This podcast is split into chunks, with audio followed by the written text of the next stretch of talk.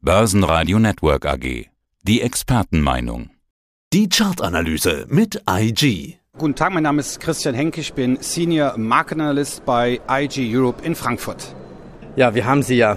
Die Probleme kennen wir ja. Lieferketten, hohe Inflation, hohe Energiepreise, hohe Kosten, aber trotzdem hohe Börsenkurse im Sommer. Unglaubliche Rallye. Also die Sommerrallye hat er den Dow Jones zum Beispiel um 13 Prozent, S&P 500 um 17 Prozent und den Nasdaq sogar um 23 Prozent nach oben geschoben. Der DAX so mit 13 Prozent. Warum gab es so eine Sommerrallye? Ja, das ist im Grunde eigentlich für die Sommermonate, ich sag nur Stichwort ist Sommerflaute doch relativ selten, wenn man bedenkt, wir sind in einem Zwischenwahljahr und die sind bekanntlich nicht so gut. Und eigentlich befindet sich der DAX seit Ende April in einer sehr schwachen saisonalen Phase, die bis Anfang Oktober geht. So, jetzt natürlich zu den Kurssteigerungen, zu den Performance-Zahlen, die du genannt hast. Das ist natürlich schon ziemlich beachtlich und erfreut die Anleger ungemein. Ja, und das ist im Grunde eigentlich, was man auch überall liest, äh, das ist die Bärenmarkt-Rallye. Und natürlich, wir werden ja wahrscheinlich auch noch im Laufe dieses Gesprächs natürlich auf die Inflation kommen. Die Frage ist, war das alles die Freude, die Euphorie ein wenig verfrüht oder war das der Anfang vom Bullenmarkt? Und darüber können wir reden. Ja, es war ja auch extrem schnell. Das waren ja nur vier Wochen quasi. Ja, eben, das ist äh, zu schnell gegangen. Auslöser, so richtig, der richtige Auslöser war natürlich, der DAX hatte ja unter 12.400 seinen Tiefstand, dann ging es aufwärts und dann plötzlich kamen die Inflationsdaten aus, aus den USA. Die Inflation ist erst einmal gebremst. Das wurde an der Wall Street, aber auch auf der ganzen Welt gefeiert. Die Sektkorken sind, äh, wurden, ja, wurden letztendlich knallen gelassen. Die Freude darüber war sehr groß, aber erst jetzt so vor kurzem, da kam so ein bisschen jetzt schon so das Erwachen beziehungsweise die Bedenken. Und wenn sowas, ich sage immer, was schnell fällt, kann auch schnell fallen. Das war ja auch, ne, bis 12.400 war der DAX ja im Grunde auch gefallen wie ein Stein. Dass es dann mal kräftig aufwärts geht, ist aus der technischen Perspektive keine große Überraschung. Ja, und wir werden die Zinsen so lange anheben, bis sich die Inflation in Richtung des Ziels von 2% bewegt. Kann lange dauern, oder? Das ist ja auch eben auch ein Grund, warum es jetzt wieder so ein bisschen äh, mitunter deutlicher abwärts ging. Das sind 6,5 Prozentpunkte. So, also das dauert schon, glaube ich, etliche Monate, wahrscheinlich bis zum äh, nächsten Jahr hinaus, wenn nicht sogar darüber. Das heißt also, die Notenbanken hat, äh, die haben viel zu tun. Die Europäische Zentralbank umso mehr. Wenn man bedenkt, bis auch zu den Inflationsdaten aus Großbritannien war die Welt hier auch in Ordnung, aber dann plötzlich die die Teuerungsrate im Vereinigten Königreich über 10 Prozent. Und man muss ja dabei bedenken, die Bank of England, die hat ja auch brav mit der US-Notenbank die Zinsen ja schon erhöht. In Amerika wurde die äh, Preissteigerung erst einmal gebremst, in Großbritannien gar nicht. Dann die Inflationsdaten in der Eurozone sind auch gestiegen. Oh gut, die Europäische Zentralbank hat ja jetzt erst einen Zinsschritt gemacht.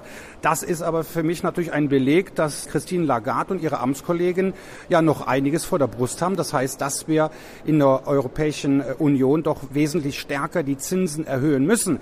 Was natürlich dann auch wieder, Peter, natürlich Auswirkungen auf die Konjunktur hat. Man sagt ja, die Experten sagen, die Vereinigten Staaten könnten im Konjunktiv gesprochen, an einer Rezession so ganz knapp vorbeischlittern. Das Glück werden wohl wir in der Eurozone nicht haben. Also davon gehen die Experten aus, dass die Eurozone in eine Rezession rutschen wird. Ja, und zwar ich glaube, in einer richtig echten Rezession. Also nicht nur so eine statistische, dass man sagt, naja, mal ein bisschen Rezession, ein bisschen negativ in zwei Monaten. Ich habe jetzt etwa 35 Interviews geführt in der Berichtssaisonzeit ich würde behaupten, mit der Deutschland AG. Also da waren Firmen dabei wie Vorstand von BMW, Covestro, zweite Reihe Gabelstaplerhersteller. Also querbeet war alles dabei. Alle sorgen sich eigentlich um ein Thema.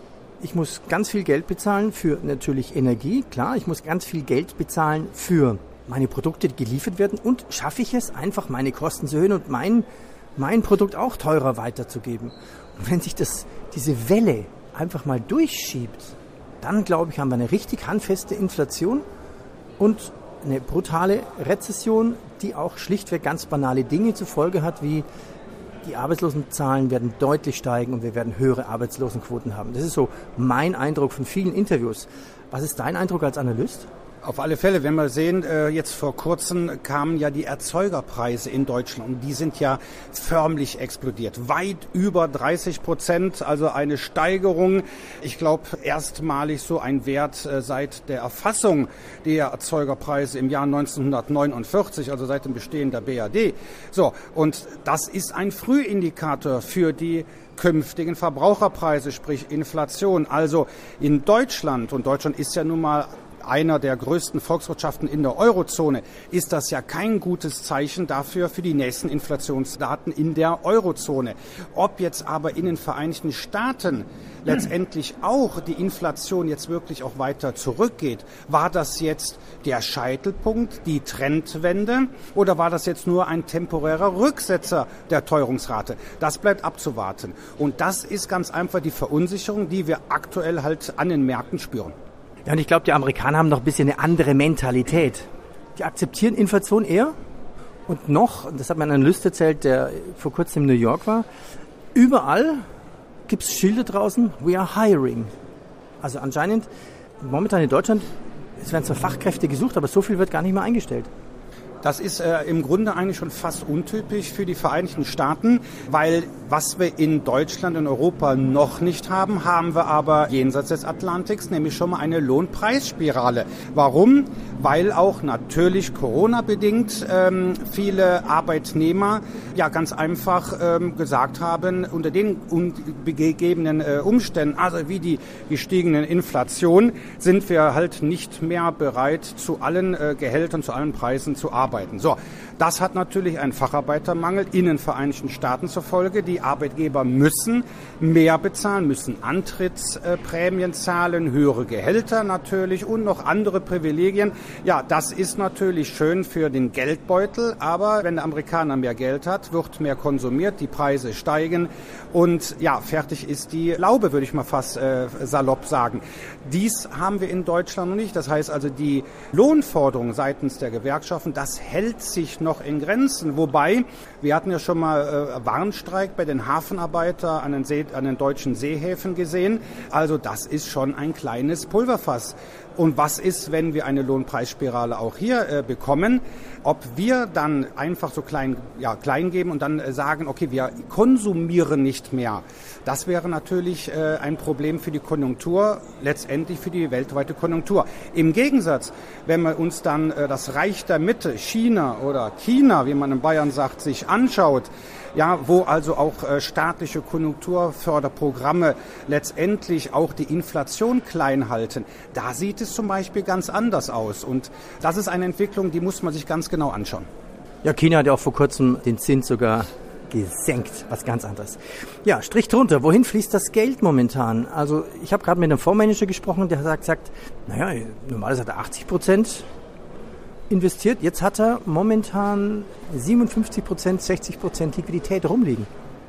Ja, weil viele institutionelle Anleger natürlich so ein bisschen auch auf dem falschen Fuß erwischt worden sind. Ne? Der DAX ist oder die Finanzmärkte, schauen wir uns auch den MSCI World an, der ist ja auch in den letzten Wochen kräftig gestiegen, hat sogar charttechnisch sogar eine kleine Trendwende hingelegt. Übergeordnet sind aber die Abwärtstrends noch intakt. So, und das ist natürlich eine interessante Frage. Wohin fließt das Geld? Wir haben ja die drei Assets, wir haben Aktien, wir haben Anleihen und wir haben Rohstoffe. Rohstoffe hatten ja über Monate die Gewinnerliste angeführt. Wäre da nicht die Inflation und die Rezessionsängste äh, gekommen, sehen wir beispielsweise am Ölpreis. Also was ist, wenn wir weniger produzieren, weniger nachgefragt wird, dann produzieren wir weniger, da brauchen wir weniger Rohstoffe. So, auf der anderen Seite jetzt aber die Aktien, da fließt aktuell das Geld hin, aus den Anleihenmärkten wieder raus. Die konnten kurzzeitig mal so ein bisschen profitieren als sicherer Hafen. Das war aber ein kleiner Hafen und im Grunde ist da jetzt auch schon fast wieder Ebbe. Aber aktuell sieht man wirklich, dass das Geld, wenn überhaupt, dann wieder in die Aktienmärkte äh, fließt. Aber doch bei vielen Anlegern, wie auch jetzt in dem Beispiel, glaube ich, ist doch auch aktuell immer noch Cash is King. Gibt es eine Region, ein Segment, wohin die Gelder fließen? Also aktuell ist es momentan schon so, dass die Mehrheit der Aktienmärkte kurzfristig in einer Erholung, in einem kurzfristigen Aufwärtstrend sind. So, da brauchen wir keine großen Ausnahmen zu machen. Okay, der deutsche Leitindex versucht, in den Aufwärtstrend zu gelingen. Dem ist es noch nicht ganz gelungen.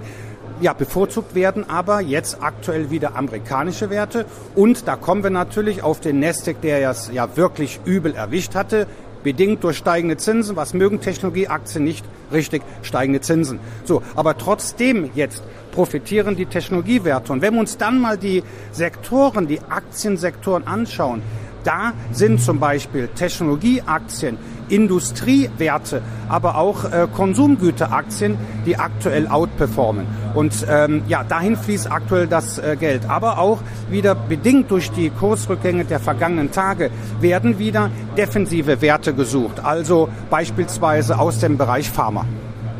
Christian, danke dir. Sehr gerne. Soweit der Podcast von IG. Analysen, die Märkte, Charts und Webinare unter IG.com. Börsenradio Network AG.